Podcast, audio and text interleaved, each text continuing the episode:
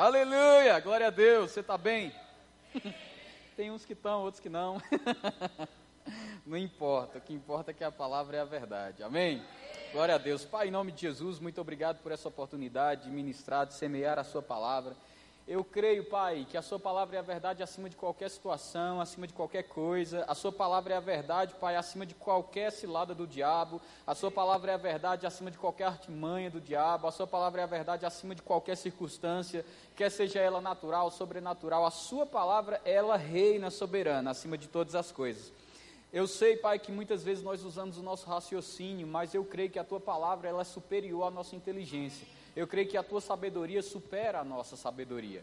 Então, Pai, nós nos rendemos à Sua palavra hoje, nós nos rendemos à Sua sabedoria hoje, nós te pedimos, nos ensine a Sua palavra, para que nós possamos sair de um lugar baixo e subir para um lugar onde o Senhor deseja que nós estejamos, que é um lugar alto. Sua palavra diz: Os meus pensamentos são mais altos que os teus, os meus caminhos mais elevados que os teus. A boa notícia é que o Senhor não nos deixa lá, o Senhor nos chama para subir aonde o Senhor está. Então nós nos, propos, nós nos propomos essa noite a escutar as tuas razões, inclinar os nossos ouvidos e ir para esse lugar mais alto.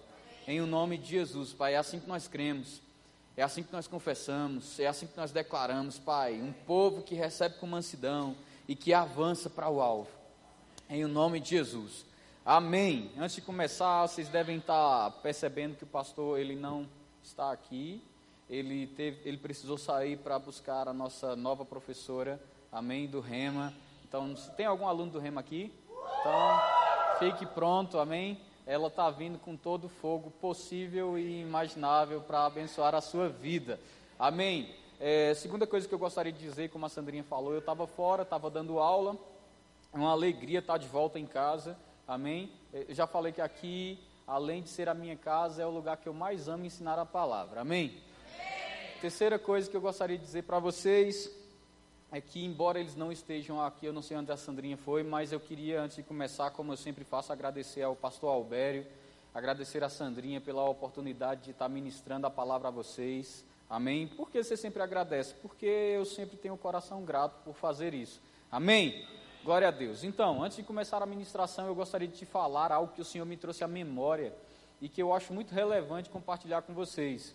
Quem aqui já ouviu falar no pastor ou o apóstolo Bud Wright? Algumas pessoas, a maioria. É um homem de fé que nos ensinou a viver em alegria. Se você está vendo a Sandrinha falando, faça ha-ha-ha para segunda-feira, para terça-feira, para quarta-feira, foi o pastor Bud que nos ensinou a viver assim, uma vida de fé, uma vida de alegria. Eu tive a oportunidade de ver o pastor Bud ministrar várias e inúmeras vezes. Eu era de Campina Grande, então eu sempre escutava ele ministrar a palavra, mas eu nunca tive a oportunidade de fato de, vamos supor, como alguns ministros do Verbo da Vida já tiveram, de morar na casa do pastor Bud. Eu nunca tive essa oportunidade, infelizmente. Eu gostaria muito de ter tido, mas não tive. Mas um dos meus colegas, é, é, é professores, teve essa oportunidade de morar na casa do pastor Bud. E ele conta uma experiência muito interessante ele diz que teve um determinado momento que o pastor Bud ele sempre recebia americanos na casa dele e teve um determinado momento que o pastor Bud ele estava iniciando uma refeição e era creme de galinha. Quem aqui conhece essa comida? Creme de galinha. Algumas pessoas conhecem. Então, o menino, ele tinha um trauma. Uma vez ele foi comer galinha e ele engasgou com um osso. Então, depois que ele engasgou com o osso, nunca mais ele conseguiu comer algo de frango da mesma forma. Toda vez que ele ia comer alguma coisa que tinha frango, ele mastigava com muita calma. E se ele sentisse qualquer coisa mais durinha, ele cuspia a comida toda. Então, o pastor Bud estava lá, aquela janta maravilhosa, e esse rapaz ele conta que em um determinado momento o menino sentiu um pedaço de osso, mas nem tinha osso, era um creme mesmo, e ele cuspiu na mesa tudo aquilo que estava na boca dele. E foi uma situação muito chata, né? O pastor Bud olhou para aquilo, algo meio nojento em cima da mesa. E todo mundo começou a observar aquilo, e o pastor Bud falou: Rapaz, para o menino, você não pode cuspir a comida toda, só porque você sente um osso na comida, rapaz. E tudo continuou normal, o menino começou a comer de novo, e quando ele sentiu um ossinho de novo, rapaz, ele cuspiu tudo em cima da mesa, e isso deixou o pastor Bud mais irritado, e ele disse: Rapaz, você não pode cuspir a comida toda, só porque você sente um pequeno osso na comida.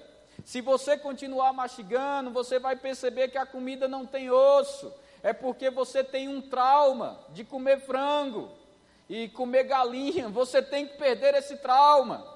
E sabe, muitos de nós, quando nós começamos a escutar a respeito de um tema, a nossa vontade, logo de início, é de cuspir tudo em cima da mesa. Mas eu quero te dar uma dica essa noite. Cuspir as coisas em cima da mesa não é educado. Cuspir as coisas em cima da mesa não é sábio. Talvez o seu ato de cuspir em cima da mesa seja porque você teve um trauma com esse tipo de comida. E a comida que eu vou oferecer essa noite, ou que o Senhor vai oferecer através do vaso que vos fala, é possível que essa comida deixe muita gente com vontade de cuspir. Mas eu quero te convidar a mastigar com calma. Mastique devagar, sinta o sabor da comida. Quem sabe você descubra que na verdade não tem osso, mas que é algo muito bom de se comer. Amém?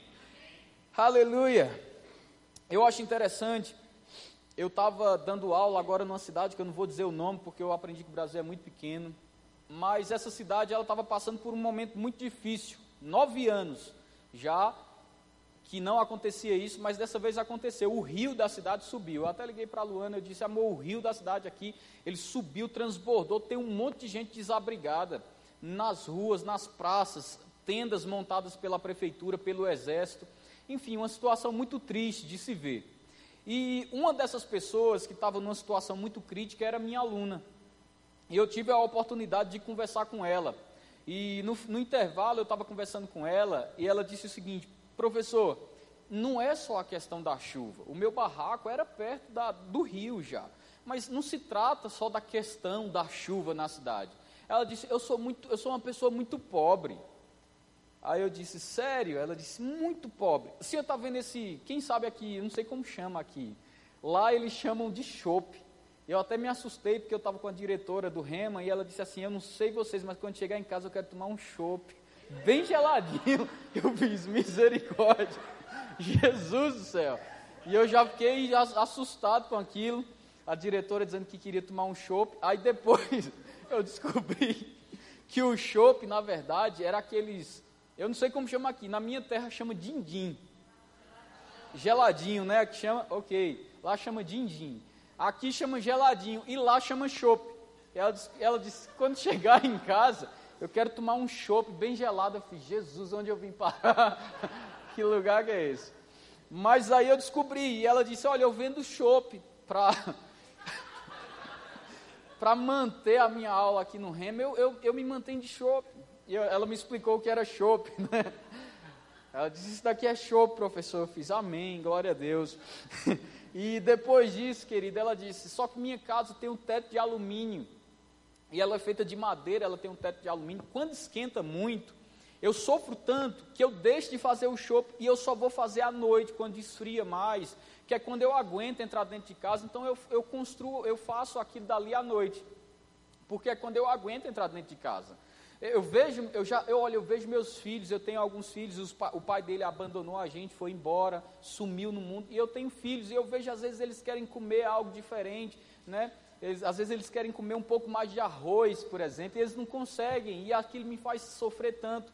E eu tenho vendido isso daqui para me manter, para pagar o meu rema, e etc. E eu fiquei muito tocado com aquela história, sabe? Eu não sei você, mas a nossa alma ela é muito interessante.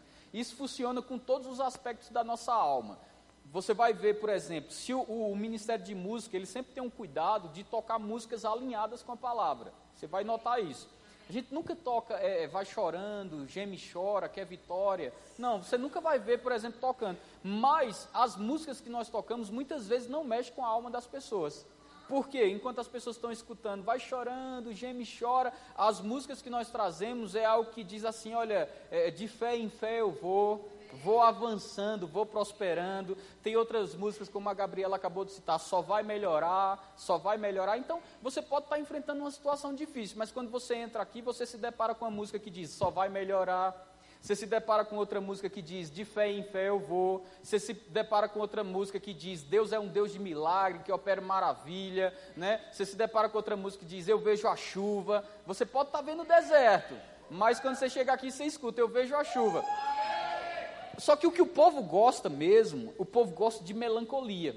O povo gosta daquela música que diz assim: Não, não me deixes, não me deixes sozinho, nem por um instante não me deixes. Por quê? Porque mexe com, as alma, com a alma, você fica com aquela coisa, poxa, Deus está tão longe de mim, Ele me deixou, e Deus volte aqui. Jesus, não me deixe, não me deixe, não me deixe, volte, por favor. E quando Jesus escuta esse tipo de louvor, ele olha para você e diz: Você está me chamando de mentiroso, porque eu disse que eu jamais vos deixarei, jamais vos desampararei. Mas isso é bom para a nossa alma. Nós gostamos de um afago que nos mostre que a nossa miséria é tão. Coitado de você, coitado de mim. Tem gente que quer se consolar contando às pessoas a miséria que tem, para ver se a miséria dela é maior do que a, a sua, para ver se traz um conforto. E eu fico pensando que não é isso que a palavra diz. A palavra, quando fala do ajuntamento dos santos, diz: Nos teus, no teu arraial há vivas e júbilo. Você está comigo? Então, o povo gosta mesmo de um afago. E aquela mulher me contou aquela história, eu fiquei um pouco movido, mexeu com minhas emoções, eu confesso para você. Mas depois, quando eu, eu até pensei, poxa, por que será que a diretora ainda aceita? Né? Poderia dar uma bolsa para ela. Olha só o pensamento que vem. Você deve ter pensado isso também. Mas dentro de mim, eu sabia que não era isso que a palavra falava. Eu escutei o testemunho de uma irmã, eu estava ministrando e eu estava falando sobre dinheiro, que é um tema que justamente as pessoas gostam de cuspir muito, porque não é um tema, né? Dinheiro, falar de dinheiro na igreja, etc. O pessoal fica muito chateado. Tem dois temas que chateiam, por exemplo, se você está aqui nos visitando pela primeira vez, é possível que você nunca mais volte. Mas tudo bem, é uma escolha sua. Mas é, são dois, duas coisas que se falar na igreja chateia muito povo. Duas. Primeiro é dinheiro. Segundo é se você repetir muito a palavra diabo. É o que irrita muito os visitantes, irrita muito as pessoas. Que elas falam, está falando mais de diabo do que de Deus. Né? Fica sempre aquela coisa. Mas o fato é que tem temas que tem que ser falado, não tem como. Porque agride o evangelho não falar deles. Agride Jesus não falar deles. Agride a essência da verdade não falar deles.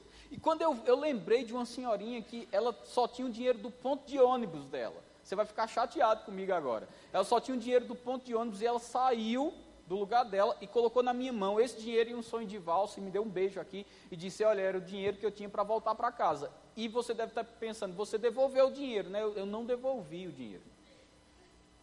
E por que você não devolveu o dinheiro? Porque o, o pior inimigo da falta é uma semente. É o pior inimigo que a falta tem. Nem todo mundo entende isso e eu não vou pedir que todo mundo entenda mas é para quem crê. O pior inimigo da falta é uma semente. E eu sabia que aquela semente ia romper com a miséria na vida dela. Então eu não recebi. Talvez você se ofenda por eu não ter recebido, mas eu não recebi e eu não receberia de jeito nenhum. E quando foi com, essas, com essa mulher, aconteceu algo igualzinho no último dia. Você sabe que no Rema, no último dia, o pessoal gosta de honrar o professor, né? Tira uma oferta da turma. É muito legal isso. Não somente para o professor, mas também para quem está fazendo. Porque eu descobri que muito melhor é dado que receber. Aí, olha só, nesse dia, meu Deus do céu, eu fiquei chocado nesse dia. Porque todo mundo dando oferta, tal, aquela coisa e maravilha, foi bom demais. Mas essa mulher não se levantou do canto dela. E eu estava prestando atenção naquilo. Quando foi no final, ela veio falar comigo e ela veio com a mão fechada e disse assim: professor, é o seguinte, eu queria falar com o senhor. Eu não me levantei para dar uma oferta, embora eu queira muito te dar uma oferta, eu não me levantei para dar. Por quê? Porque eu, o que eu tenho aqui são 2,50 de moeda. Quando eu colocasse, ia fazer muito barulho e eu ia ficar com muita vergonha. Aprenda uma coisa hoje também: não tenha vergonha da sua semente.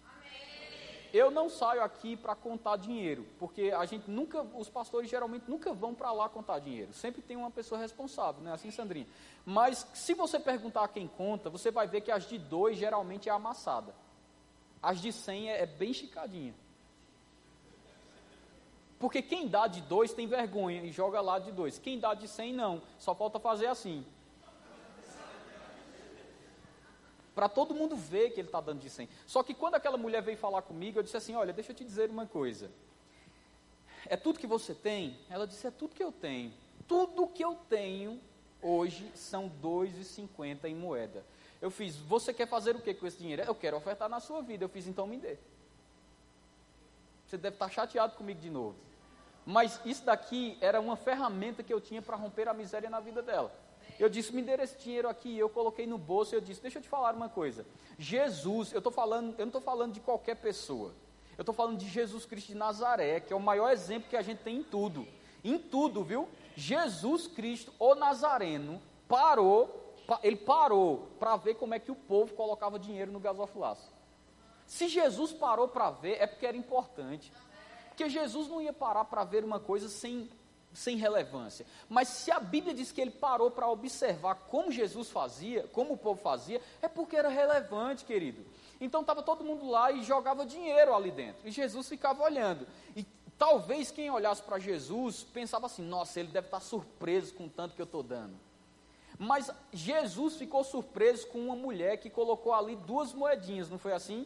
Tem até uma música que diz: A viuvinha pôs na caixinha a moedinha, o seu melhor. Como é que. Quem, quem que sabe? Jesus se agrada, Jesus se agrada, dá a ofertinha da criançada, pilim-pipim, pilim-pipim, a moedinha fazendo assim. Pois é, eu aprendi essa música faz tempão, já cantei muito ela, e é uma verdade.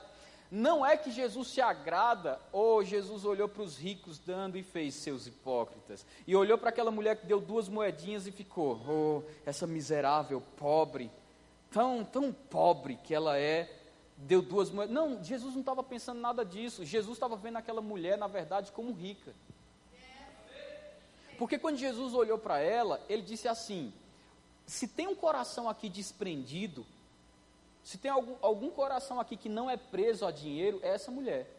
Porque se ela deu tudo quanto ela tinha, meu querido, não importa se ela tinha um bilhão ou dez centavos. O que importa é que o que ela tinha era aquilo. Então Jesus identificou o seguinte: ó, essa mulher deu mais que todo mundo. Porque o ser humano ele é muito interessante, ele está ligado no valor. Se a Sandrinha chega aqui e ela oferta mil reais, e o Tony chega aqui e ele oferta dez reais, todo mundo vai falar que a Sandrinha deu mais. Mas para Jesus, se dez reais era tudo que ele tinha, ele deu mais.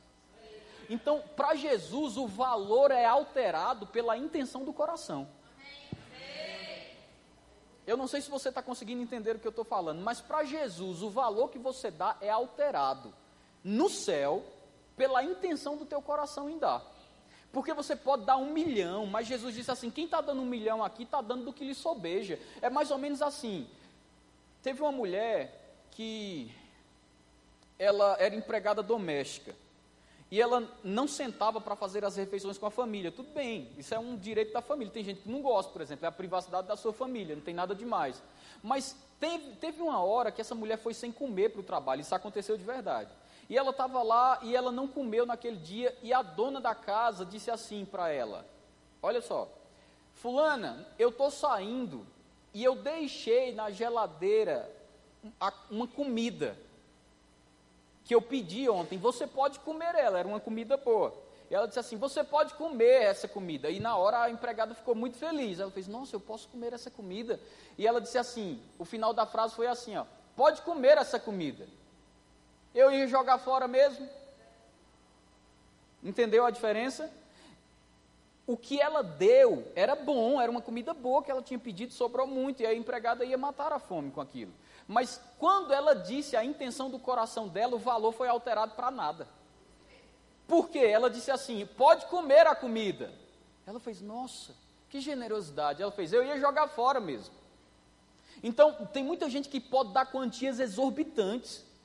Mas a intenção do seu coração para Deus muitas vezes pode ser o seguinte: pode ficar com isso, me sobrou isso, não me faz falta. Uma, uma frase interessante de Davi foi o seguinte: Eu não darei ao Senhor aquilo que não me custar. Você está entendendo? Você pode dar alguma coisa a Deus, mas para você pode ser só assim: pode comer esse prato, Jesus, eu ia jogar fora mesmo. O valor pode ser muito, aquela comida podia ser muito cara, mas ela é alterada pela intenção do teu coração. A Bíblia diz: guarda o teu coração, porque dele procede as saídas da vida. Você está me entendendo?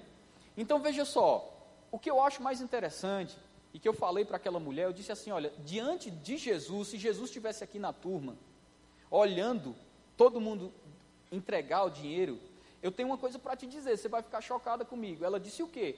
Você foi a pessoa mais bem-aventurada dessa noite. Ela fez: Não, não, não, professor, eu só tenho 2,50. Eu disse: Você foi a mais aventurada da noite, porque você deu tudo que tinha. Você deu não só tudo que tinha, mas você deu aquilo que te custava. Porque nem sempre você dá tudo que tem, mas você dá algo que custa. Você está comigo? Então eu disse: da turma, você foi a mais bem-aventurada. E eu vou receber porque colheita vai vir para você. Porque está escrito: de Deus não se zomba. Aquilo que o homem plantar, isso também colherá.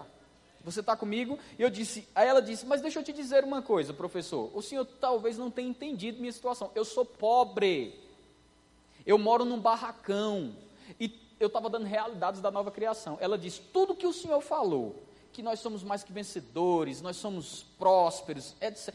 Eu não consigo. E nessa hora ela ficou brava ela começou a chorar e disse: Eu não consigo me ver do jeito que você está dizendo que a Bíblia diz que eu sou. Eu não consigo, porque quando eu saio daqui, às vezes eu mal tenho que comer. Aí eu disse assim para ela: Olha, você, quanto tempo você escutou que você era pobre? E ela disse: Eu passei a minha vida inteira escutando que eu era pobre.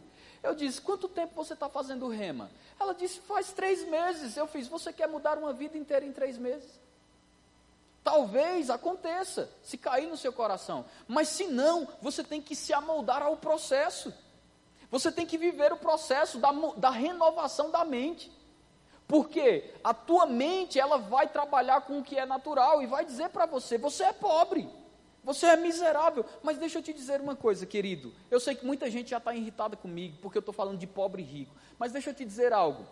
A Bíblia, quando ela fala que você é rico, ela não está falando de dinheiro. Embora dinheiro também seja riqueza. Então, a primeira coisa que eu estava tentando mostrar a ela é que de fato ela era rica, com dinheiro ou sem dinheiro. Aí, quando ela entendesse que ela era rica, dinheiro ia chegar. Oh, Jesus. É a mesma coisa com cura. Por exemplo, você diz para a pessoa, você é curado, você é curado. A pessoa diz, mas eu estou com, olha aqui o caroço, eu estou com um caroço aqui. Mas eu não estou dizendo que cura é, é estar sem caroço. Eu estou te dizendo que você tem uma identidade de cura, e quando você assumir isso, cura vem. Tem gente que quer passar pela vida tentando ser rico, em vez de aceitar que é rico e deixar a riqueza vir. Tem gente que passa pela vida tentando ser curado, em vez de aceitar que é curado e deixar a cura chegar. Então Deus não funciona dessa forma. Ah, Deus, eu não estou vendo riqueza na minha vida, então eu sou pobre. Não, Deus funciona assim. Aceite que você é rico e riqueza vem. Deus funciona primeiro com a renovação da sua mente. Se você aceitar que é, aí porque você é, você tem. É assim que Deus trabalha. Primeiro você entra na identificação que Ele te deu. Depois as coisas começam a vir. Se você crê que você é amaldiçoado, pode se preparar, meu irmão. Pode se preparar para viver maldição. Tem gente que chega para mim e diz: professor, eu queria entender uma coisa. Macumba pega em crente? Eu digo: é só em quem pega. Mas eu sou crente. Eu, filho, deixa eu te dizer uma coisa: macumba pega em quem crê. Porque crer não é uma identidade. O diabo crê. A Bíblia diz: até os demônios creem. E eles creem mais que você. Como é que você sabe disso? Porque a Bíblia diz que eles creem e tremem. Você já creu a ponto de tremer? Mas eles creem e eles tremem. Porque quando alguém fala assim em nome de Jesus, eles sabem quem é Jesus, querido. Talvez eu e você não sabemos. Mas eles sabem quem é Jesus. Então quando você fala assim, em nome de Jesus, meu irmão, eles creem e ó, treme. Porque eles sabem do que você está falando. O problema é que você fala muito, mas quer dizer pouca coisa.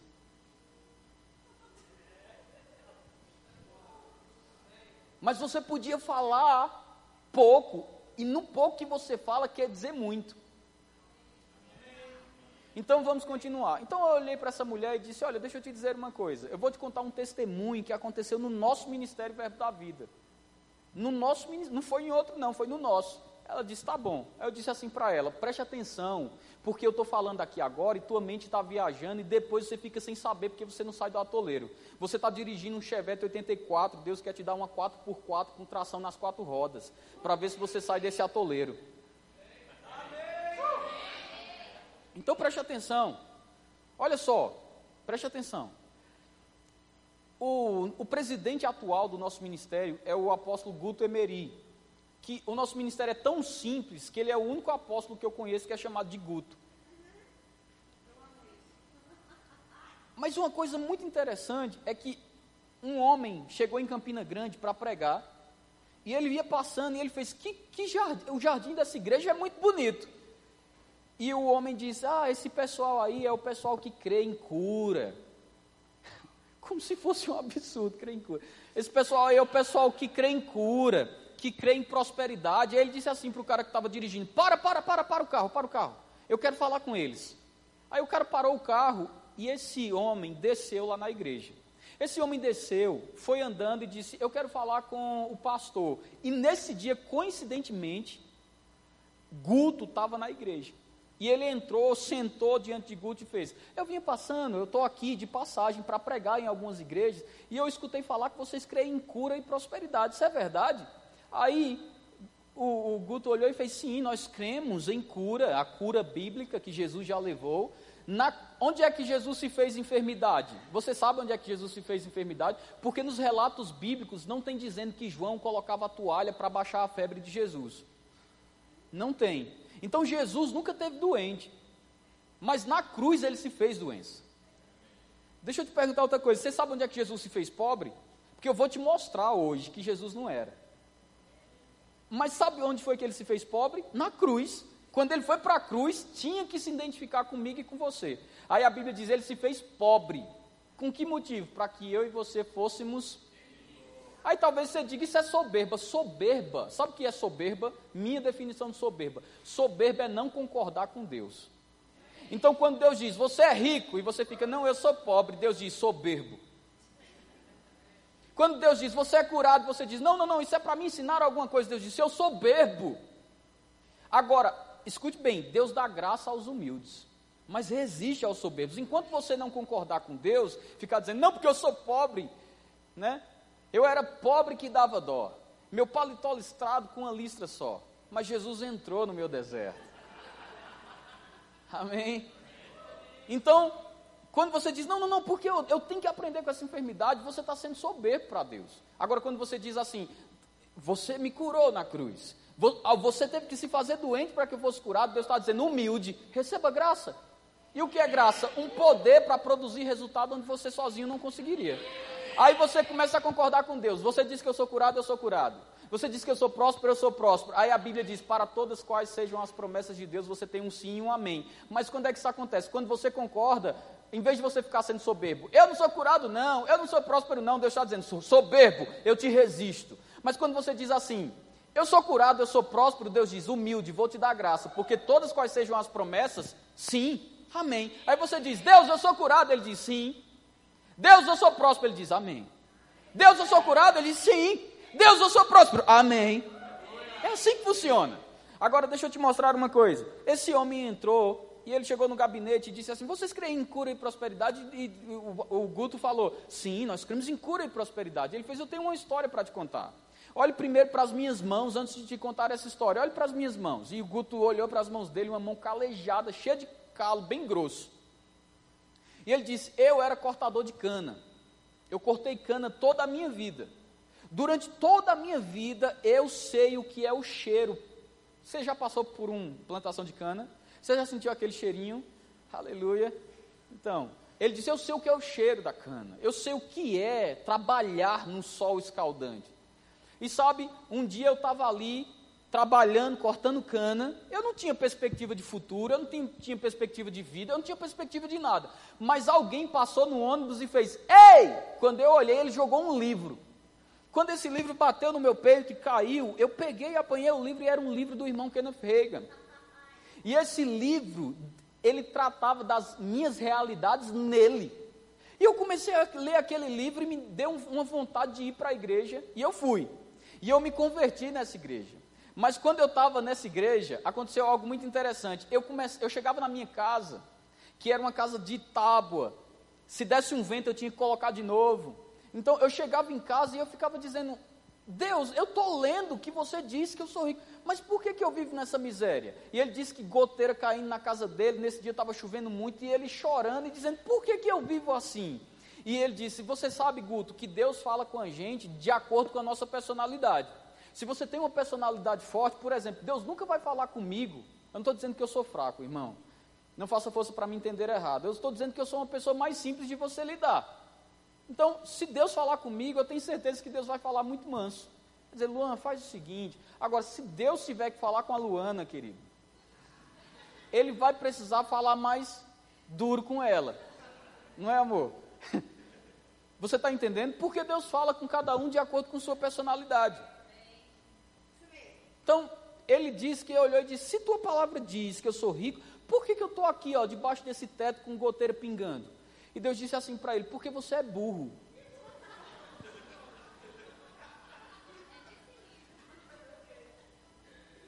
Porque você é burro. Ele disse: Como assim eu sou burro? Você é burro. Porque a minha palavra fala e você não aceita, você quer ver. E no meu reino não tem isso de ver para crer. No meu reino você crê e depois você vê. Aí ele disse: que falou: Eu quero entender mais essa verdade. E ele chegou Planta, na plantação de cana onde ele trabalhava. E enquanto ele estava cortando cana, Deus falou assim: Você ainda quer aprender? Ele disse: Sim, Senhor. Vá atrás daquela plantação ali e tem um sapo. Meu irmão, ele disse que quando olhou para aquilo, disse: Só pode ser coisa do diabo. Sapo, né? Esses negócios. Ele disse que falou o seguinte para Deus: Isso é coisa da minha cabeça. E Deus disse: Você quer continuar sendo burro? Aí sabe o que foi que aconteceu? Ele largou a enxadinha dele lá e foi lá atrás. Quando ele olhou, tinha um sapo mesmo. Aí Deus disse: Agora observe o sapo. E diz, ele disse que na plantação tinha muita mosca, por causa da, da cana. E ele disse que o sapo estava lá, e quando, cheio de mosca ao redor. E o sapo fazia assim: ó. Pegava uma mosca, comia. Aí fazia. Pegava outra mosca, comia. Aí fazia. Pegava outra. Com a língua. Você sabe que não era com a mão, né? O sapo não fazia assim não, viu? Era com a língua, né? Porque a alegria de ensinar é saber que está sendo bem entendido, não é assim? Então ele fazia com a língua, pegava, pegava. Aí ele falou assim: O que é que você quer que eu aprenda? Aí Deus disse: Você sabe como o sapo consegue o que ele quer? Ele disse: Eu estou vendo com a língua. Ele fez: Por que você não usa a sua? Aleluia! Meu irmão, não sei se você sabe o caráter desse ministério, mas se você passar um tempo aqui, você vai aprender duas coisas. Primeiro, conhecereis a verdade e a verdade vos libertará. E a segunda coisa que você vai aprender é Marcos 11, 23, que diz: Aquele que disser a esse monte, ergue-te, lança-te no mar e não duvidar no seu coração, mas crê que se fará o que diz, assim será com ele. Olha só que interessante. Ele disse que falou: então tá bom, Jesus, eu vou fazer. Sabe o que, é que eu vou declarar? Ele disse que todo dia declarava o seguinte: eu vou rodar o mundo pregando o evangelho. E o Guto falou que ele era um cara altão, ele era um negão altão, grandão. E ele disse: Eu sou um cara alto, e eu quero uma mulher alta. E eu, eu, quero, eu não quero uma brasileira, não, eu vou casar com uma gringa, loira, de 1,80m.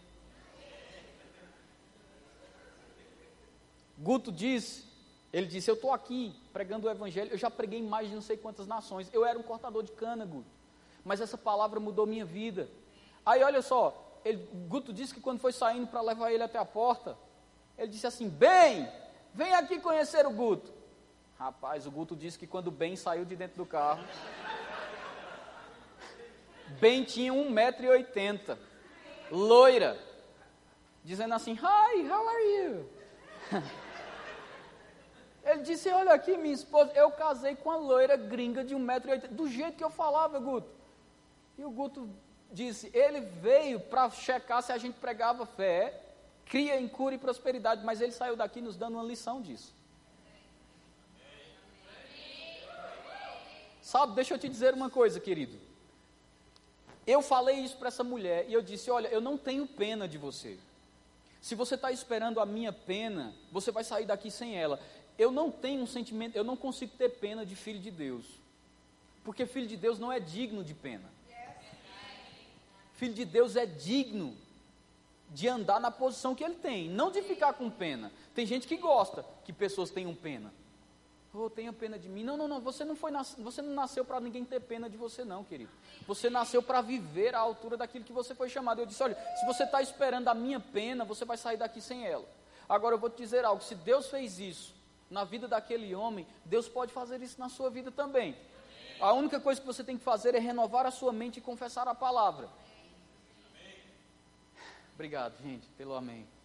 Muito bom. A única coisa que você tem que fazer é renovar a sua mente e confessar a palavra. Amém. Então vou te mostrar outra coisa. Talvez algumas pessoas digam, mas você não entende, isso funcionou com Jesus, eu sou humano. Né? O que eu fico pasmo é a dificuldade que as pessoas têm em aceitar a parte divina que são. Porque eu não sei se você entende, mas você é divinamente filho. Você é filho de Deus. Se você é filho de Deus, você é um ser espiritual. As pessoas têm dificuldade de aceitar isso. A outra coisa que as pessoas têm dificuldade de aceitar é a humanidade de Jesus. Eles nem aceitam ser divino, nem aceitam que Jesus, para que você fosse divino, teve que ser humano também. São duas coisas que ninguém aceita. Agora deixa eu te mostrar uma coisa. A Bíblia diz que Elias era homem sujeito às mesmas paixões. Significa que Elias passava por dificuldades também. Mas a Bíblia diz que quando Elias orou, o céu se fechou por três anos e meio. Você está comigo? E diz que quando ele orou, o céu se abriu de novo. Eu fico, eu fico impactado quando eu leio essa passagem, quando ele diz assim: Vai ver se tem nuvem. Aí o menino anda, anda, anda, olhou assim, não tem nada no céu. Aí ele volta. E o, o, o Elias está lá orando. Ele diz: Não tem nada no céu, não. Muito crente aqui faria, é mesmo esse negócio de orar, ou oh, coisa perdida, Jesus. E para. Ele disse assim: Volta, vai lá de novo. O menino olhou: Meu Deus do céu, lá vou eu de novo. Aí chegou lá, olhou para o horizonte, não tem nada. Quando ele voltou, disse: Não tem nada. Ele disse: Vai de novo e olha de novo. Ele disse que chegou lá, olhou, quando olhou, tinha uma pequena nuvem. Tão pequena que era do tamanho da mão de um homem. Aí quando ele voltou, disse: Olha, eu vejo uma pequena nuvem, do tamanho da mão de um homem. Ele disse assim: Corre e avisa que vem uma chuva aí, dessas que nunca se viu. Aleluia. Eu vejo chuva. Você vê chuva também? uh, aleluia. Você está notando que a nossa igreja está ficando mais bonita? Ó, oh, pois só vai melhorar, irmão. Deixa eu te dizer algo. Elias era homem sujeito às mesmas dificuldades e avançou. Mas Elias só tinha o espírito sobre. Tudo bem, ele avançou. A Bíblia diz que Paulo passou por muitas dificuldades também. Eu nunca vi um homem tão sofrido como Paulo. Só para você ter uma ideia, ele fala de açoites, quarentenas, ele fala de perigo de salteadores, mas Paulo triunfou a ponto de dizer: Eu combati o bom combate. Eu corri a minha carreira, eu guardei a fé. Então, eu acho algo incrível para alguém falar. Mas o grande fato aqui é o seguinte: um tinha o espírito sobre, o outro tinha o espírito sobre e dentro. Mas a Bíblia não se resume aonde o espírito está, mas aonde você está no espírito. Você está comigo? Então, é aonde, em que, em que lugar você está? Porque tem níveis espirituais que são baixinhos, mas tem níveis que são bem mais profundos. Não é à toa que ele fala daquele nível, dizendo as águas estão no tornozelo, as águas estão nos joelhos. Tem níveis que são bem mais fundos. Tem nível que você só passa nadando. Então, não se resume simplesmente em ter o espírito sobre ou dentro, mas se resume aonde você está se colocando no espírito. Quando você se coloca em humildade para aceitar a palavra, eu digo, você está pronto para avançar, querido. Jesus, Cristo de Nazaré, ele teve que se identificar comigo e com você. Elias conseguiu, Paulo conseguiu, mas Jesus também. Jesus, só para você ter uma ideia, só para você ter uma ideia. Jesus andou aqui e a Bíblia diz que ele se esvaziou da sua divindade. tomando forma de servo e reconhecido em figura humana. Jesus não era onipotente, não era onisciente, nem era onipresente. Jesus, ele teve fome, porque a Bíblia diz que ele foi ver numa figueira e não achou fruto, então ele estava com fome. Jesus teve sede, pediu água a uma mulher do poço. Jesus dormiu num barco que estava quase, quase indo à deriva, mas ele dormiu porque ele tinha sono. Então Jesus se identificou comigo com você, mas para que isso? Para você entender que se ele venceu. Sabe o que, é que, sabe o que foi que Jesus disse? Ele disse assim: ó, no mundo tereis aflições, mas tenha bom ânimo, eu venci o mundo. Com isso eu quero te mostrar uma coisa. É necessário que você sofra, como essa mulher está sofrendo, como a outra que eu falei sofreu. Eu digo, não, não desse jeito, mas que você sofra é necessário. E você está no verbo da vida mesmo. Mas você vai sofrer. Foi, foi Jesus que disse. Ele disse assim: No mundo tereis. Mas ele disse o que? Tenha bom. Só que o que me deixa chateado é porque quando alguém passa por uma aflição, um sofrimento, eles dizem, é porque Deus está querendo que eu sofra. Mas só existe três sofrimentos bíblicos. Três.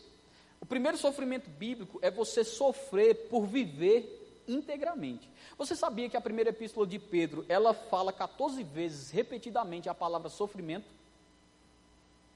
Pedro fala de sofrimento na sua epístola 14 vezes. Ele associa sofrimento à glória, ele associa sofrimento à virtude, mas ele fala qual é a maneira certa de sofrer ele diz: Ninguém sofra entre vós por ser um caluniador, por ser um ladrão, por ser um, um assassino. Ninguém sofra entre vós por ser um fofoqueiro. A, a, Bíblia é mais polida, ela diz: não, ninguém sofre entre vós por se meter em negócios alheios. Mas está chamando de fofoqueiro mesmo.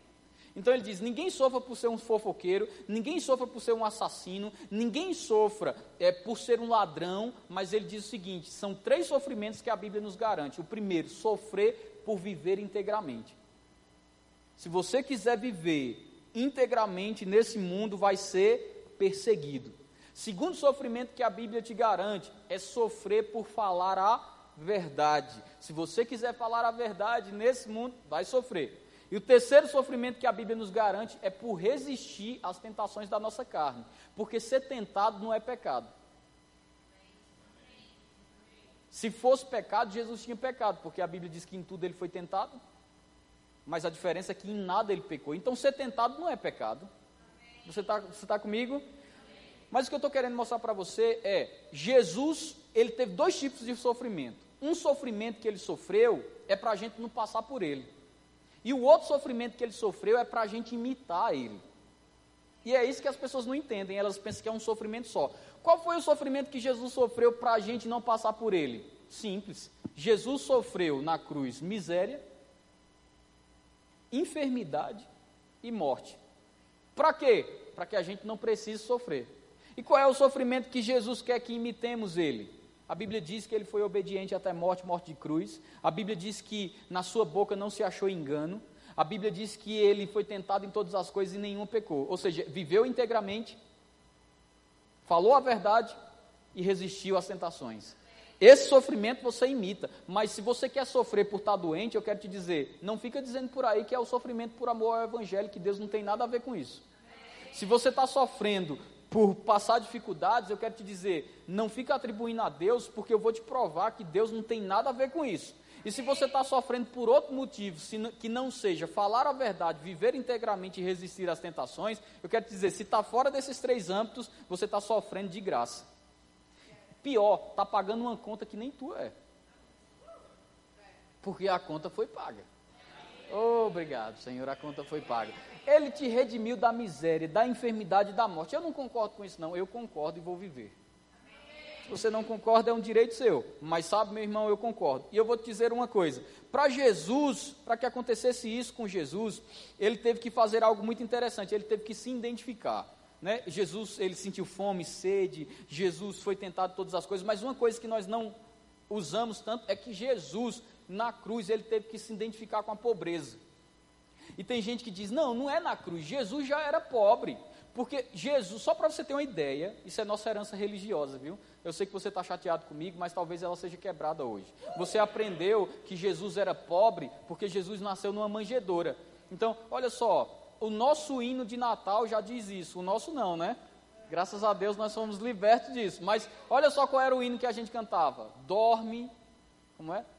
Não, noite feliz, noite feliz pobrezinho nasceu em Belém. Meu irmão, deixa eu te dizer uma coisa. Quando começava a cantar aquela música, Noite Feliz, Noite Feliz, pobrezinho. Ou, oh, como é? Quem sabe?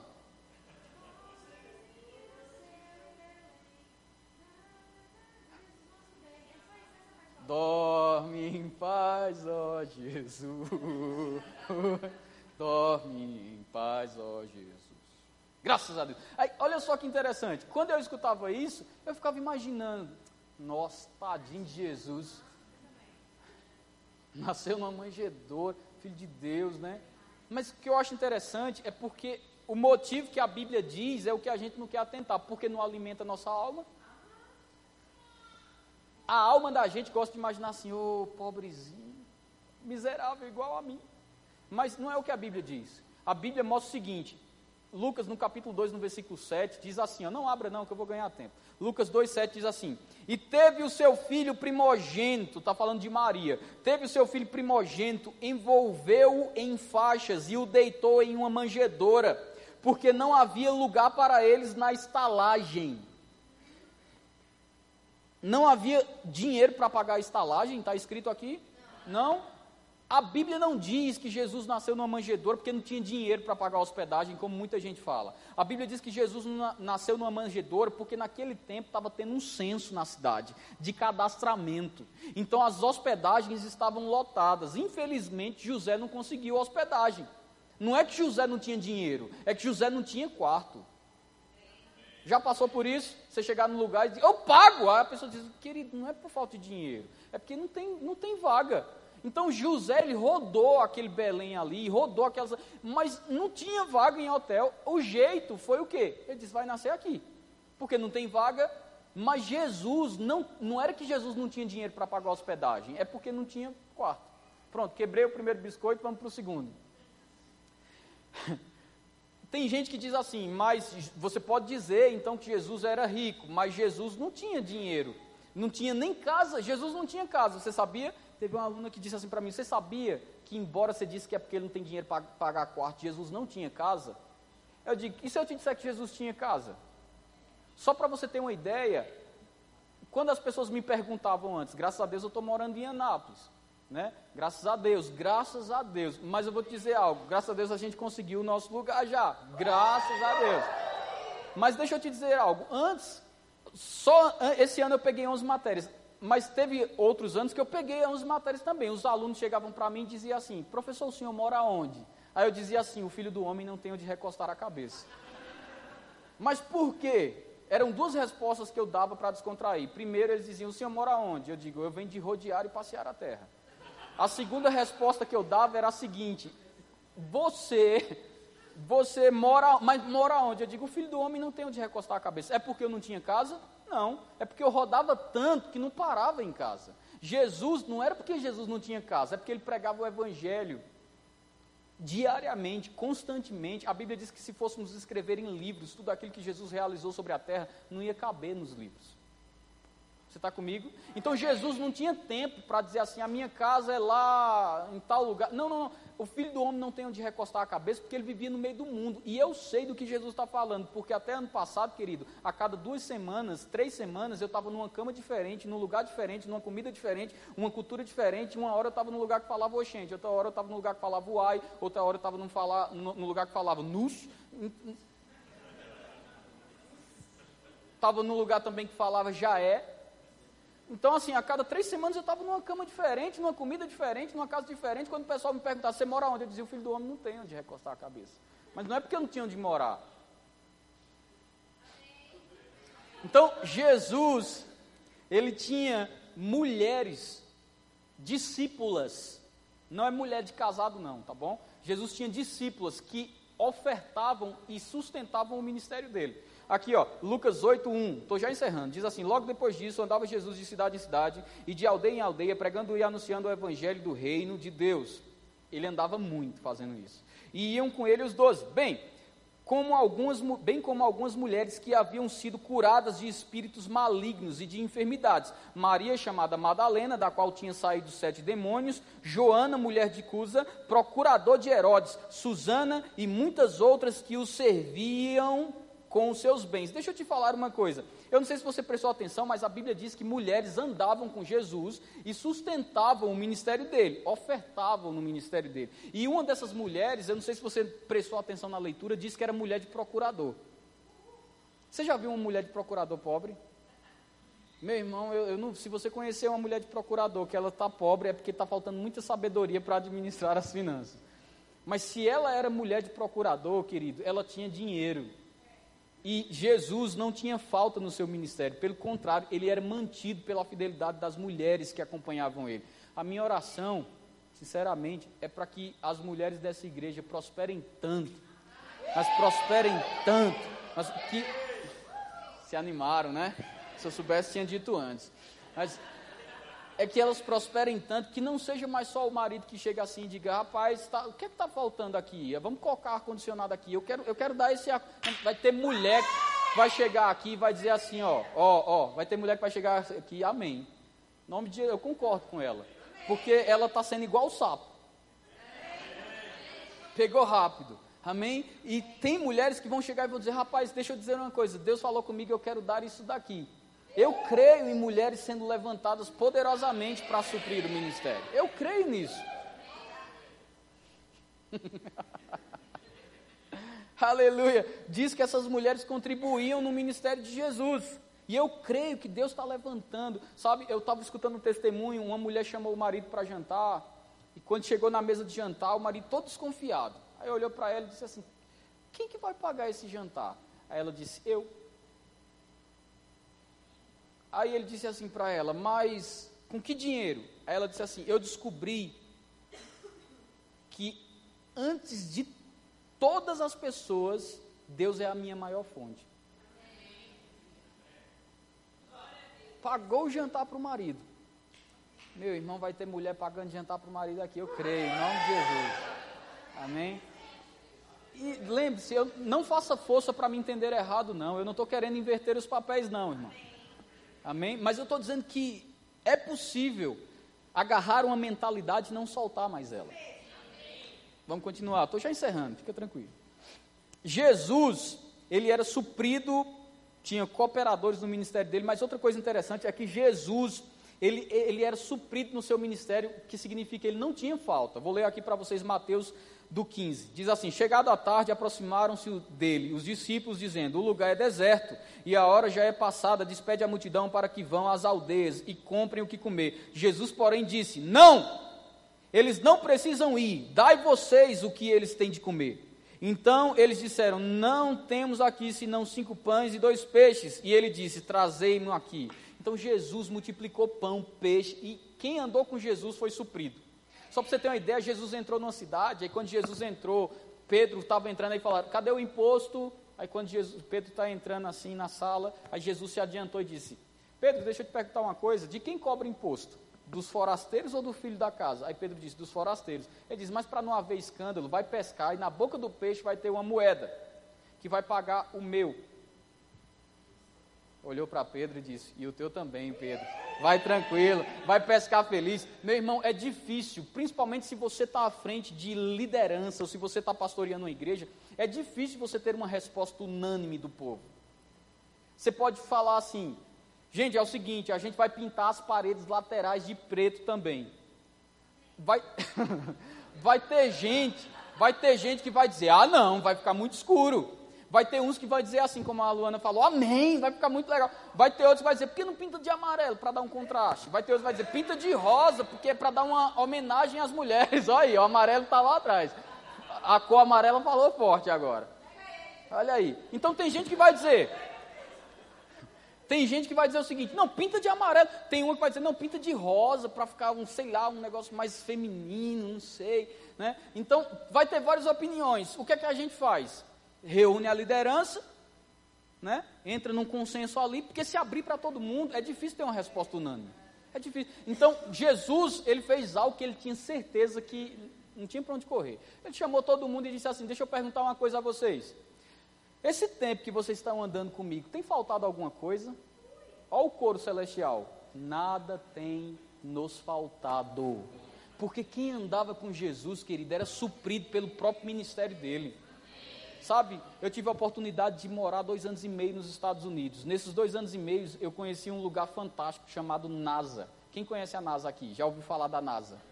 Pronto, a NASA, a NASA é uma estação espacial. Eu estava lá e eles falando da nave chamada Atlantis. É uma nave que fez várias viagens ao espaço. De repente o painel abriu e quem aparece na nossa frente? A nave Atlantis. E a gente está lá conhecendo a nave e eles disseram o seguinte: nesse compartimento aqui, a gente colocava suprimento, remédio, para quando eles precisassem, estava doente, pegava remédio ali. Nesse compartimento aqui, a gente colocou roupa, porque se cortasse uma roupa, alguma coisa assim, pegava roupa aqui. Nesse daqui, a gente colocou entretenimento, e Deus começou a tratar comigo o seguinte: a NASA é uma missão da terra para o céu, mas é suprida de remédio, é suprida de roupa, é suprida de comida. Imagine a missão do céu para a terra. Então, meu irmão, se existe uma missão do céu para a terra e você está debaixo dessa missão, você tem Jeová Jireu, Deus de provisão. Você tem Jeová Rafá, o Senhor é aquele que te sa... o Senhor é aquele que te sara. Tem Jeová Saliate, o Deus de presentes inesperados. Tem Jeová Shalom, o Senhor é a tua paz. Você é equipado da missão divina. Meu irmão, pobre é o diabo. Vamos continuar. Talvez a palavra te convença disso, né? Quem sou eu para te convencer? Mas a palavra, hum, a palavra, ela consegue fazer coisas incríveis. Deixa eu te dizer algo. Jesus, ele ajudava os pobres constantemente. O que isso quer dizer? Jesus era um doador. Jesus, gost... Jesus não perdia uma oportunidade de doar alguma coisa. Tal, tal fato se dá nisso daqui, ó, João 13, 27. Diz assim: E logo após o bocado, está falando de Judas na mesa. Entrou nele Satanás. Disse-lhe, pois, Jesus: O que fazes, fazei-o depressa. E nenhum dos que estavam à mesa percebeu o, a que propósito lhe disse isso? Pois, como Judas tinha a bolsa, pensavam alguns que Jesus lhe queria dizer: compra o que nos é necessário para a festa, ou que, que desse alguma coisa aos pobres. Então, ele, tendo recebido o bocado, saiu logo e era noite. Deixa eu te dizer uma coisa. Eles estavam tão acostumados a Jesus mandar e dar aos pobres, que quando Jesus disse assim, o que tem que fazer, faz depressa, uma das coisas que eles pensaram era, ele saiu para dar dinheiro aos pobres. Meu irmão, não sei se você se alegra com isso, mas eu gosto de saber que o meu Jesus era doador. Eu gosto de saber que a natureza de Jesus era de vez em quando parar e falar, o que é que tem na bolsa aí? Ah, tem, a gente está com 50 mil aqui, vai, dá aos pobres. Vai e, e ajuda aquele que você encontrar aí. Meu irmão, eu creio num tempo desse ministério aqui que a gente vai ter centro de recuperação para cuidar de drogado, de mendigo, de, de pedinte. A gente vai ter escolas profissionalizantes para os nossos jovens. Quem sabe o verbo da vida não seja futuramente não só a escola do Remo, mas a gente tem uma escola normal para ensinar os adolescentes e jovens dessa cidade. Por que não? Não tem vários lugares que eu já fui que tem igrejas que são evangélicas, ou escolas que são evangélicas. Por que não? Meu irmão, Deus é Deus. O fato é que Jesus era costumeiro. De vez em quando ele parava, o que, é que tem na bolsa aí? É tanto que Judas, ele achava que Jesus fazia tolice.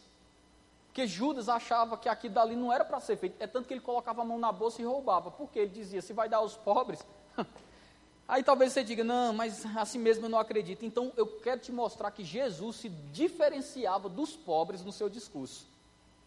A Bíblia diz que Jesus entrou numa casa e todo mundo lá, ninguém saudou Jesus. Uma mulher quebrou um perfume nos pés de Jesus, começou a lavar os pés dele, enxugar com lágrimas. Aí o povo criticou. O povo disse: oh, dava para vender esse perfume e dar aos pobres. Eles pensavam que Jesus ia dizer assim: é mesmo devia ter vendido e dar aos pobres, mas a gente tem que entender que tem coisas que são semente. Tem outras que são é para dar mesmo, mas tem coisas que é semente. Deixa eu te ensinar uma coisa.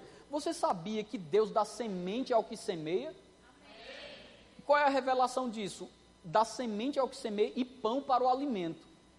Mas a semente é para quem semeia, não para quem come a semente. O que você come é o pão, a semente você semeia. Nossa, eu estou profundo demais hoje. O fato é que aquilo era uma semente nos pés de Jesus. Aí Jesus olhou e disse o seguinte: João, no capítulo 8, no capítulo 12, versículo 8, diz assim: Foi Jesus falando. Se você tem as palavras de Jesus na sua Bíblia, essas estão em vermelho.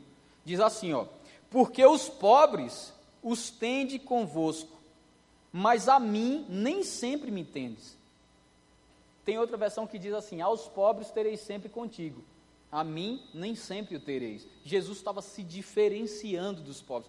Você concorda comigo que se eu digo assim, ó, aos pobres vocês vão ter sempre convosco, mas a mim nem sempre vocês vão ter. Você concorda que eu estou dizendo que eu sou diferente? Você concorda que eu estou me colocando em outra classe? Pois é, Jesus, eu sei que você está com raiva, mas eu prefiro falar isso e quebrar uma mentalidade na sua vida do que você passar o resto da vida pensando dessa forma porque eu não tive coragem de te falar. Amém? Então Jesus, ele olhou e disse: Ó, pobre, o mundo caiu em Adão e começou a existir pobre. Vai vir um apocalipse, e desde o apocalipse ainda vai ter pobre, mas a mim nem sempre vocês vão ter conosco com vocês. Então Jesus se diferenciou. Vamos lá. A nossa realidade nele, isso daqui eu acho muito interessante. Diz o seguinte, Filipenses 4,19 diz: O meu Deus suprirá todas as vossas necessidades, segundo as suas riquezas na glória em Cristo Jesus. Você acha isso poderoso? Eu acho. A Bíblia diz que Deus há de suprir cada uma das tuas necessidades em Cristo Jesus. Mas mais poderoso que essa passagem, ah, eu já declarei muito isso, já confessei, está certo, não está errado não. Mas mais poderoso que essa passagem é o contexto que ela tem. A Bíblia está dizendo que a igreja estava precisando de doações, finanças. E diz que o povo ofertou tanto, ofertou tanto que Paulo se sentiu inspirado a, falar, a declarar isso aqui. Ele disse assim: ó, e o meu Deus, segundo a sua riqueza em glória, há de suprir cada uma das suas necessidades. Sabe para quem foi que Paulo declarou isso? Num contexto de pessoas doadoras de coração. Talvez você olhe e diga assim: o meu Deus, o meu Deus, talvez não tenha tanto poder porque você está esquecendo do contexto. O teu Deus suprirá cada uma das tuas riquezas em glória. Na verdade, ele já supriu, mas quer ver algo poderoso? Pratique o contexto. Eu estou te falando essa mensagem aqui porque eu estou vivendo algumas coisas na minha vida, hoje, coisas que eu não esperava viver nunca. E eu estou vivendo algumas coisas hoje que eu estou olhando assim e eu, o meu queixo, volta e meia, eu tenho que recolher ele do chão. Porque eu fico pensando, Deus, como que pode? Por, por quê? Por quê? Por que eu não fiz isso antes? Por que eu não pratiquei essas verdades antes? Por que eu perdi tanto tempo para fazer isso? Sabe, eu estou te mostrando um caminho aqui para você se identificar e voar. Eu sei que tem gente aqui, meu irmão, que você está com problemas financeiros terríveis. Está na hora de você sair disso. Eu não vou te vender um martelo no final do culto. Eu não vou te vender um sal grosso. Mas eu estou te dando conhecimento. Eu estou te dizendo, você está passando por um sofrimento que Jesus excluiu da tua vida. Não sofre por necessidade. Se vai sofrer, sofre por amor ao Evangelho, mas por necessidade não, irmão. Pega a identificação que Ele te deu, começa a usar a tua língua. Começa a pegar o que você precisa, começa a declarar o que você quer, começa a confessar o que você quer, começa a declarar as realidades que ele te deu e começa a praticar o que a Bíblia diz. Ele deixou um exemplo para nós, ele era doador. O que é que você tem que fazer? Seja um doador também. Aleluia. E aí tem gente que fala assim: não, mas dinheiro, dinheiro é algo muito ruim. Mas eu acho interessante o que diz em Timóteo, no capítulo 6, no versículo 10, diz assim: Porque o amor ao dinheiro é a raiz de todos os males, e nessa cobiça alguns se desviam da fé e se transpassam a si mesmos com muitas dores. Mas lembre-se, a Bíblia diz que é o amor ao dinheiro. A Bíblia não diz que o dinheiro é algo ruim, mas diz que se você amar o dinheiro, pode estar preparado para a ruína, querido. E você sabia que tem gente na igreja que ama o dinheiro? A Bíblia diz: você não pode servir a dois senhores, porque ou você vai agradar a um e vai negar o outro, não tem como. Tem gente na igreja que ele ama dinheiro. Por isso que é tão difícil falar de dinheiro na igreja e fica esse clima maravilhoso. Por quê? Porque tem gente que quando você fala no bolso, meu irmão, acabou. Acabou, o culto morreu para ele. Nem sabe ele que ele poderia agarrar a mensagem e viver os melhores dias da vida dele.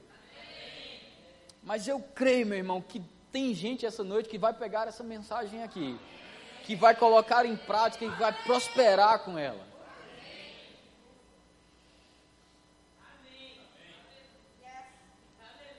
Eu creio que tudo que Jesus conquistou na cruz é direito nosso, é nossa herança. Eu não abro mão de nenhuma vírgula. Nada que Jesus conquistou na cruz eu abro mão. Nada. A Sandrinha estava dizendo aqui, você está fazendo valer a pena? Pois eu digo, se você está vivendo uma vida onde você não está sendo suprido, você não está fazendo valer a pena, não. E eu poderia ficar com pena de dizer isso aqui, porque eu poderia pensar, nossa, eu não sei a situação que alguém está enfrentando. Eu não, tô teu, eu não sou teu inimigo! Eu não estou aqui para te apontar o dedo e te humilhar, não. Entende isso? Eu estou aqui para te dizer: tem uma saída e um braço forte para te recolher dessa miséria que você está vivendo. Reage, rapaz. Até quando você vai viver desse jeito? Enquanto Jesus teve que se fazer pobre para que você fosse rico. Aleluia. Provérbios, capítulo 8, versículo 18, diz algo muito interessante.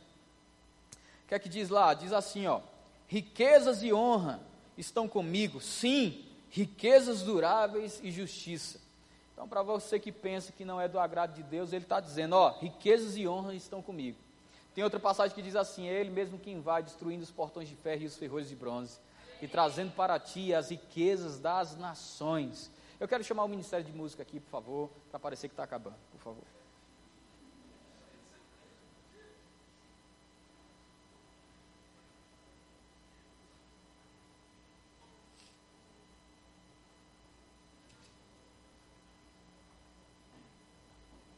Aleluia.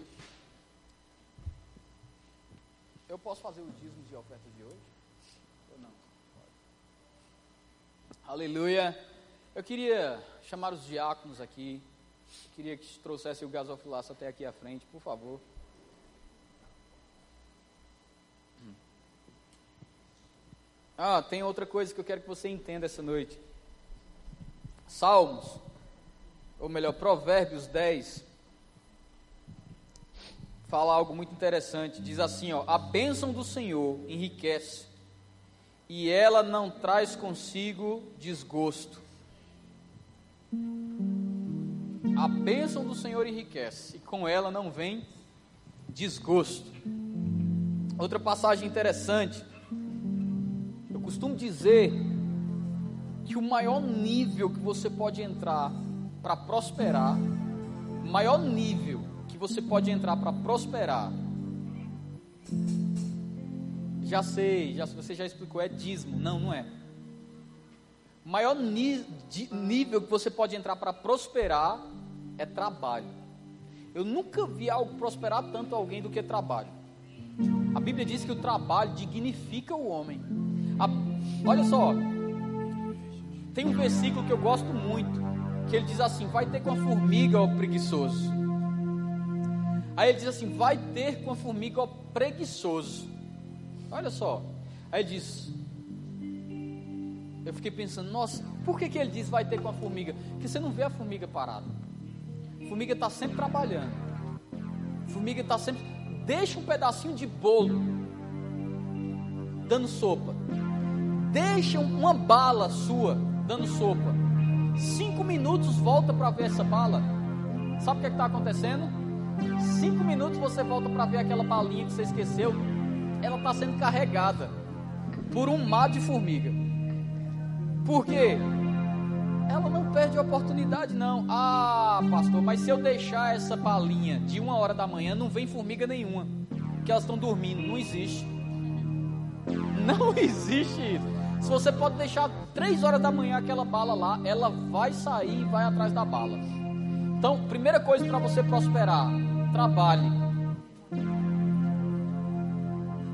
Primeira coisa para prosperar é trabalhar. Qual foi o dom que Deus te deu para trabalhar? Então utilize ele. Primeira coisa que você tem que saber é trabalho. Segunda coisa, para você poder prosperar, muito simples, é você dar o seu dízimo. Vai me fazer prosperar? Com certeza. Por quê? Porque é um, uma instituição do Senhor. Aí tem gente que diz: não, não, não, isso é coisa do Velho Testamento. Porque no Velho Testamento, Malaquias, diz assim: Trazei todos os dízimos à casa do tesouro, para que haja mantimento na minha casa, e provai-me nisso, diz o Senhor dos Exércitos. Se eu não vos abrir as janelas do céu e derramar sobre vós uma bênção, uma bênção tal, que dela vos advenha maior abastança. Então isso é coisa do Velho Testamento. Mas deixa eu te dizer uma coisa, querido. Princípios, princípios, eles vão ser sempre princípios. Quando você ativa um princípio, você ativa a manifestação da bênção que você já tem. A Bíblia diz assim em Efésios: Bendito Deus e o Pai do nosso Senhor Jesus Cristo, o qual já te abençoou com toda sorte de bênçãos nas regiões celestiais em Cristo Jesus. Então, abençoado você já é, mas uma coisa é a bênção disponível, outra coisa é a bênção em manifestação. Então, a bênção disponível você já tem, você já é abençoado. Agora, quando você ativa o princípio do dízimo, você está tornando uma bênção disponível numa bênção manifesta. Eu quero contar uma coisa aqui, não é doutrina, não é doutrina. Diga assim para quem está do seu lado, não é doutrina. Ele quer dar só um exemplo. Alguns, alguns meses atrás, eu estava conversando com a Luana. Eu disse assim para ela: Nós vamos fazer uma coisa, uma estratégia que Deus colocou no meu coração. Não é doutrina! só um exemplo que Deus tratou comigo e eu fiz. Acho que eu nem vou contar mais.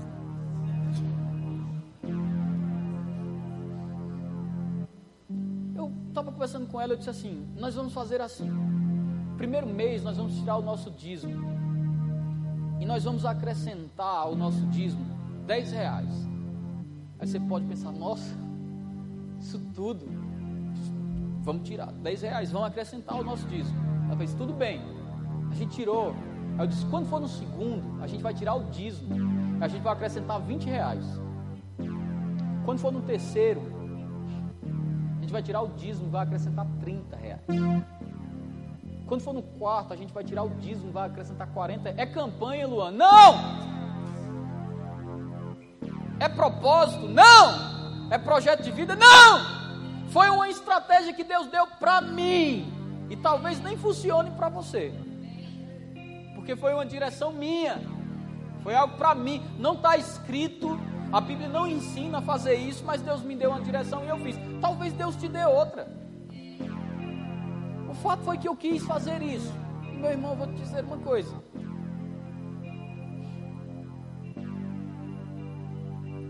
Como o Senhor tem nos agraciado.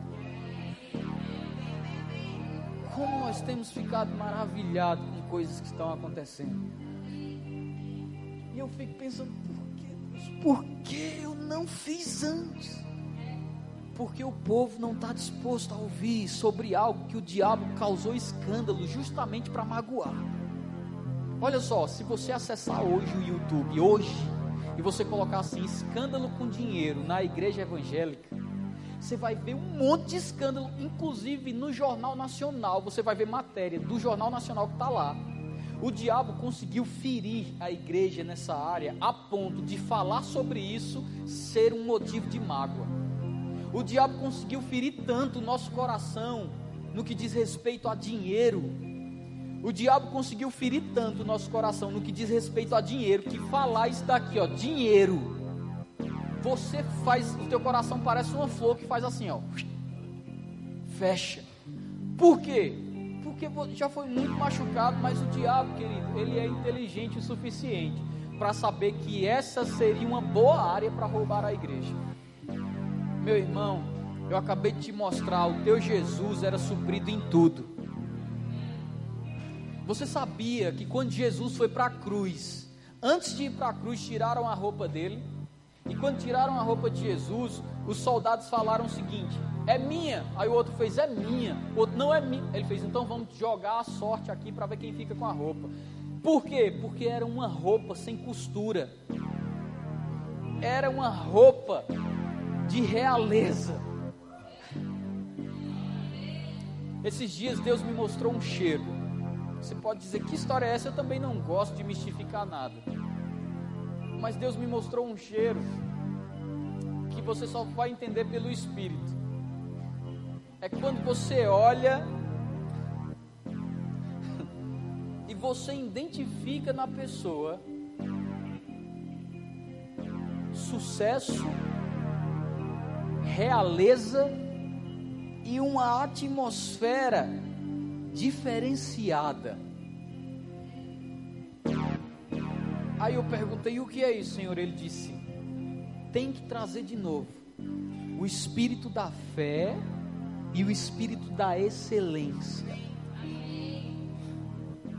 Quando essa atmosfera do espírito da fé e do espírito da excelência vem, meu irmão, não fique ofendido comigo em nome de Jesus. Mas pessoas vão olhar para você e elas vão dizer engraçado. Você, eu olho para você e eu consigo ver riqueza em você. Amém. Eu consigo ver. Eu não estou falando de marca de roupa. Eu não estou falando de marca de perfume. Eu não estou falando de. Eu estou falando de alguém enxergar, olhar para você. Sei, até a tua barba fala teu cabelo vai falar. Eles vão olhar e vão dizer: não sei, tem um brilho, tem um perfume ao seu redor que cheira a carro novo, a coisa nova. Você sabe, você sabe quando você entra, você sabe, você acabou de pegar, quando você entra num carro novo, você fecha a porta, tem aquele cheirinho de novo. E você fica, cheirinho é tão bom, eu não queria nem tirar os plásticos para o cheirinho não sair. Meu irmão, existe um cheiro no reino do Espírito. Existe um perfume. uh! Existe um perfume no reino do Espírito. Que ele é um frasco chamado, a fragrância dele é riqueza. Você chega e não, não entenda. Eu tô, eu tô falando para você aqui Talvez você está pensando, nossa, ele deve ter muitos bens, deve ser muito rico. Meu irmão, eu sou rico não é pelo que eu tenho. Isso mesmo. Eu sou rico porque minha natureza, eu nasci assim no novo nascimento. Onde foi que Jesus se fez pobre? Na cruz. Onde foi que você se fez, se fez rico? Quando eu nasci de novo. Amém. Mas eu carrego comigo um perfume que eu estava deixando guardado. Esse perfume, quando ele é aplicado, tem cheiro de espírito da fé, tem cheiro de excelência. Oh Deus. E ele tem uma imponência. Quando você está revestido disso, meu irmão, eu digo para você, escuta o que eu estou te dizendo. Você pode vestir a mesma roupa todos os dias, mas quem olhar para você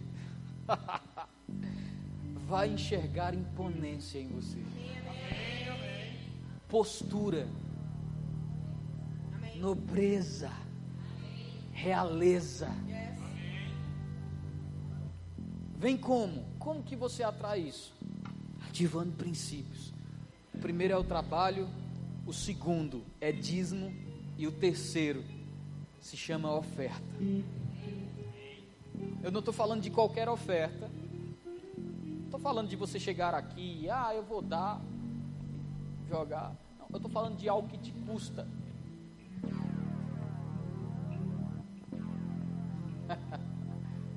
Aleluia. Vai me pedir dinheiro. Eu não vou te pedir dinheiro nem para o meu benefício, nem para o benefício de nada. Eu só quero que você entenda que o maior beneficiado é você, não sou eu, não é o pastor Albério, não é a Sandra, não é o pastor Max, não é a Gabi, é, é você. Uma coisa que Paulo dizia: para que aumente o crédito, o teu crédito aumente. Aleluia. A sabedoria do mundo ela diz algo interessante. Quanto mais eu retenho, mais eu vou crescer. A sabedoria de Deus diz: dá e dá-se-vos-á. Boa medida, recalcada, sacudida e transportante vos darão. Aleluia. Oh, meu Deus do céu. Aleluia. Obrigado, Pai. Eu vejo chuvas. Vejo a chuva. Eu vejo a chuva.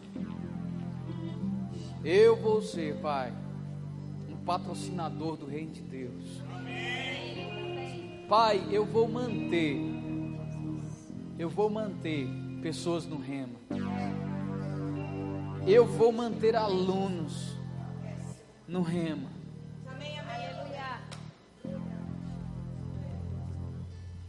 Aleluia. Muito obrigado, Pai. Eu ainda vou ofertar carros. Eu ainda vou ofertar casa. Obrigado. Obrigado. O Senhor abriu os meus olhos quanto a isso. E eu estou vivendo o melhor que o Senhor tem para hoje. Abra os olhos deles também, Pai. Existe um espírito da fé. Ele é carregado de excelência. Um perfume de nobreza de coisas que dão certo, de uma vida equilibrada. Eu chamo essa atmosfera para essa igreja. Eu chamo. Eu estou olhando a primeira declaração, eu não estou vendo nada, Pai. Mas eu digo de novo. Eu chamo essa atmosfera para essa igreja. Doadores, não com a mentalidade de dar por tristeza ou por necessidade, porque o Senhor ama a quem dá com alegria. Então, Pai, eu sei que o Senhor também traz uma autoridade para essa noite. Eu tomo autoridade aqui, Senhor, e eu declaro: nós temos um povo que é conhecido por dar com alegria gozo, porque eles sabem quem tem crido e sabe que o Senhor aumentará o fruto. O Senhor dará mais semente àquele que semeia. O Senhor dará mais semente àquele que semeia. O Senhor dará mais sementes àquele que semeia. O que semeia pouco, pouco também colherá. Mas o que semear muito, com abundância também colherá. Cada um contribua segundo propôs no seu coração, não por tristeza ou por necessidade, porque Deus ama a quem dá com alegria. Ah, ah, ah. Obrigado, obrigado, obrigado. Aleluia. Deus ama a quem dá com alegria. Meu irmão, deixa eu te dizer uma coisa: trabalho, dízimos, ofertas e uma mentalidade. Existe um sofrimento para você que foi feito para te livrar, outro para você imitar. Imite a ele. Ele foi doador. Tinha falta. Tem gente aqui, meu irmão, você está você tá passando por falta. Eu declaro em nome de Jesus um novo tempo sobre a sua vida. Não é possível. Não é possível agarrar essa verdade e não provar de algo novo. Eu estou te mostrando como Jesus vivia. Agora, agora eu vou ser bem ousado. Tem gente aqui que você está crendo para trocar o carro. Amém. Aleluia. Amém. Meu irmão, eu sei o que eu estou fazendo aqui. Amém, amém, amém.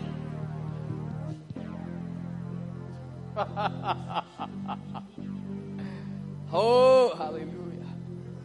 Espírito da fé você vai trazer a sua oferta essa noite.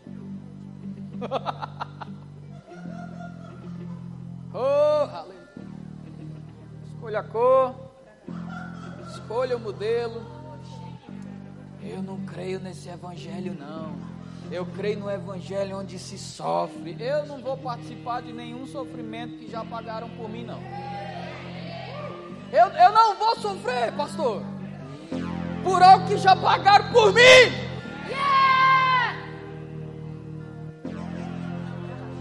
Eu só aceito sofrer por três coisas: por viver integramente, por falar a verdade e por negar as tentações. Mas sofrer nessa vida aqui, enquanto a Bíblia diz que os que receberam a abundância da graça. Oh! e o dom da justiça reinarão em vida. Eu me recuso a passar necessidade. Eu me recuso a viver na miséria. Eu me recuso a viver na enfermidade. Eu me recuso a viver um estilo de vida que não foi feito para mim.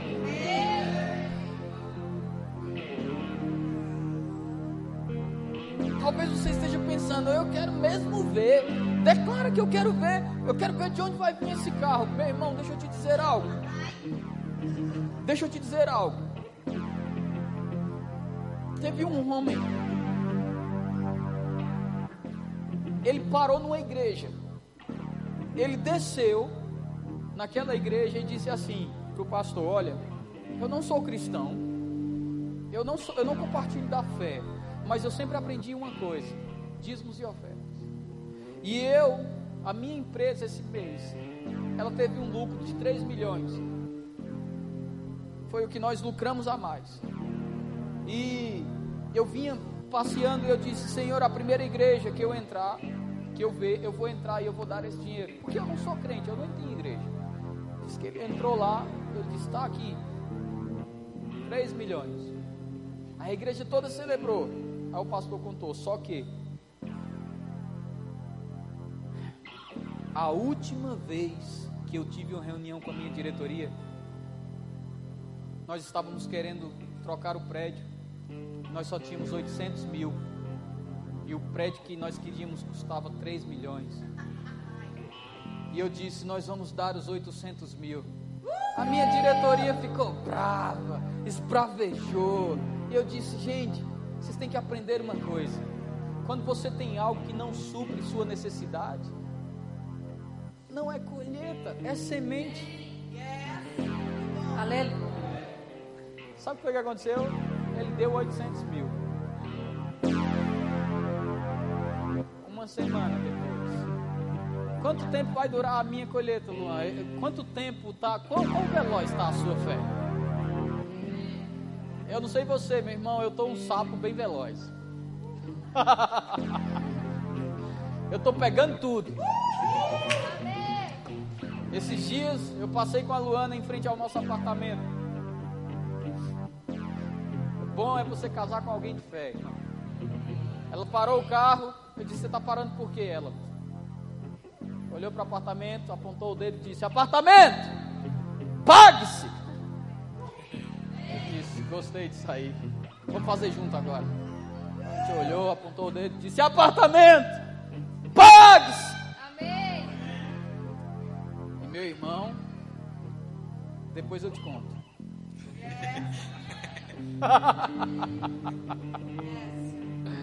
uh! Eu decidi viver os melhores dias da minha vida. Deus nunca vai poder confiar algo grande na nossa mão. Nunca. Se nós não estivermos dispostos a saber que tudo vem dele eu e a Luana decidimos fazer essa parte aí e cada mês a gente dava um valor a mais. Valor a mais. Meu irmão, nesses dias, eu estava falando com ela. Amor, eu nunca pensei que fosse dar um dízimo desse.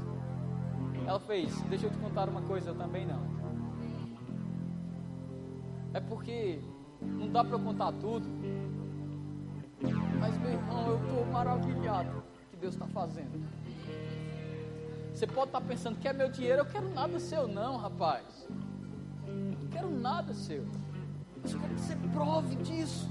A Bíblia diz: provai e vede que o Senhor é bom. Deus, meu irmão, tem um grupo que vai, tem dois grupos que vai entrar no céu. Um que vai entrar dizendo: Eu não sabia que tinha tanta coisa para mim. E o outro que vai entrar dizendo: Nós provamos disso tudo. Eu quero estar no segundo. Amém. De alguém que Jesus olhou assim e disse: E aí, como foi que você viveu? Que eu conquistei na cruz, porque eu me, eu me fiz pobre na cruz. Como foi que você viveu? Quero olhar para Jesus e quero dizer assim: Eu exalei realeza. Eu exalei excelência. Eu não é mulher de Deus? Hã? uh, eu exalei. Eu, o que você fez mais? Eu não estou falando de obras, mas eu quero dizer para Jesus: ó, sabe aquela pessoa que, que, tocou fogo em Anápolis? Jesus, foi eu que mantive ela no reino. Fui, eu patrocinei. Nem todos vocês sabem, mas o meu rema, ele foi pago por uma pessoa. Diz para mim se ele vai colher aí. Ele vai colher muita coisa, irmão. Tudo que eu faço, eu digo, ei, rapaz. Você é sortudo, hein? Você vai colher tudo que está acontecendo.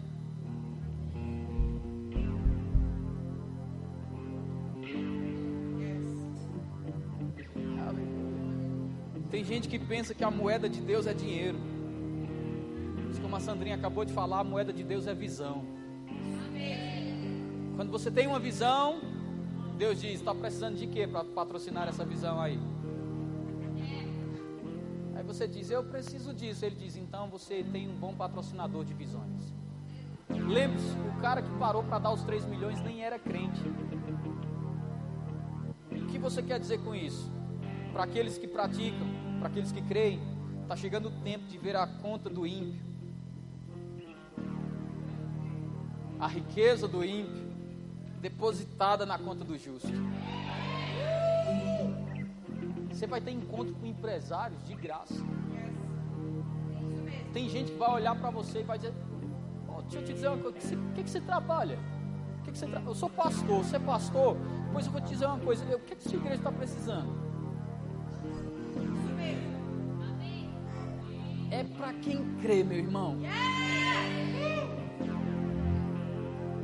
Tem gente que vai chegar para você e vai dizer assim: oh, quanto você está devendo? Está devendo? Rapaz, eu estou devendo, não quero nem que diz. Não, quanto você está devendo? Estou devendo. Deus mandou pagar todas as suas contas.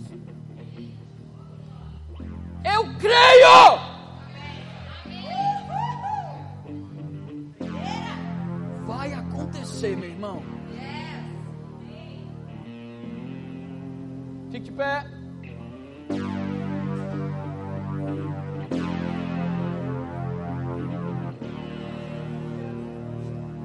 Diga assim: Eu não estou escandalizado. Eu sou rico mesmo. Isso foi um ensaio. Diga assim: Eu não estou escandalizado, não. Eu sou rico. Notou que o rica sobressaiu sobre o rico? Rapaz. Diga, eu não estou escandalizado. Eu sou rico mesmo.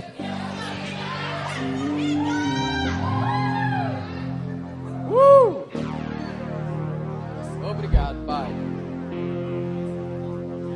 Nós nos recusamos a sofrer por miséria. Nós nos recusamos a sofrer por enfermidade. Nós nos recusamos, nós nos recusamos a sofrer por morte. Nós te imitamos. Você era doador, nós somos doadores. Eu declaro, nesses dias, Deus vai trazer a memória, a sua memória, pessoas para você chegar lá e dar um valor. Aqui é o termômetro de quem recebeu ou não. Nesses dias, Deus vai colocar na sua mente uma pessoa para você chegar aí, ó. Tá aqui, querido.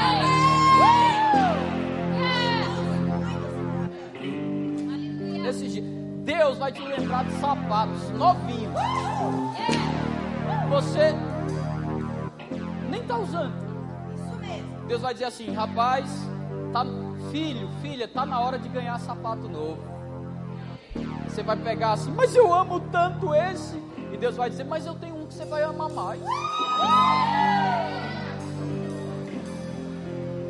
Deus vai te mostrar pessoas para você dar brinco, sapato, relógio.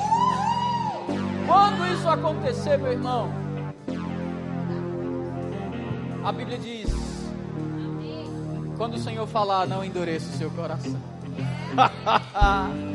Antes deles ofertarem, quero que a gente comece a cantar aquela música Eu Vejo a Chuva. Com alegria eu entrego minha oferta ao Senhor.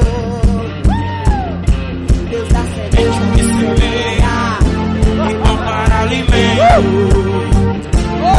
Com alegria eu entrego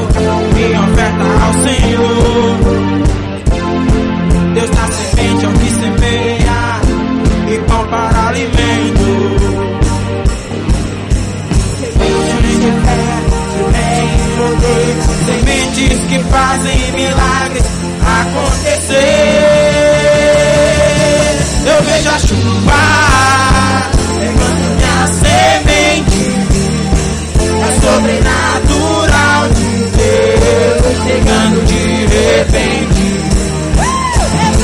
Eu vejo a chuva pegando minha semente. É sobrenatural de Deus chegando de repente. Eu vou semear, eu vou semear, eu vou semear, eu vou semear, eu vou semear.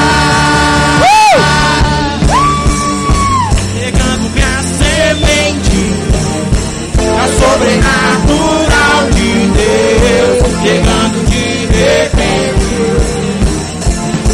Eu vejo a chuva chegando minha semente. É sobrenatural de Deus chegando de repente. Eu vejo a chuva chegando minha semente. É sobrenatural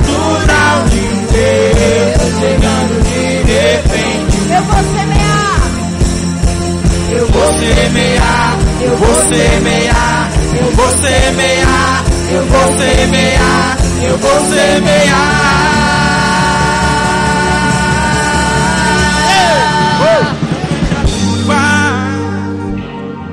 Aleluia, Pai, em nome de Jesus. Muito obrigado